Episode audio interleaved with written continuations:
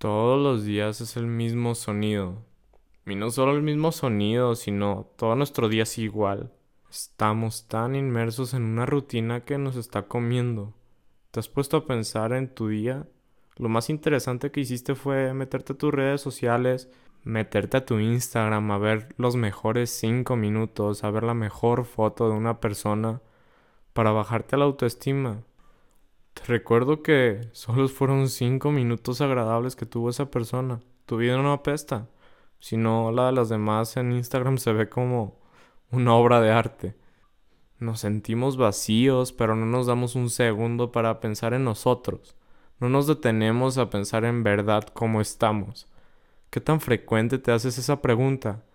Y digo, si no lo haces todos los días ya estamos mal.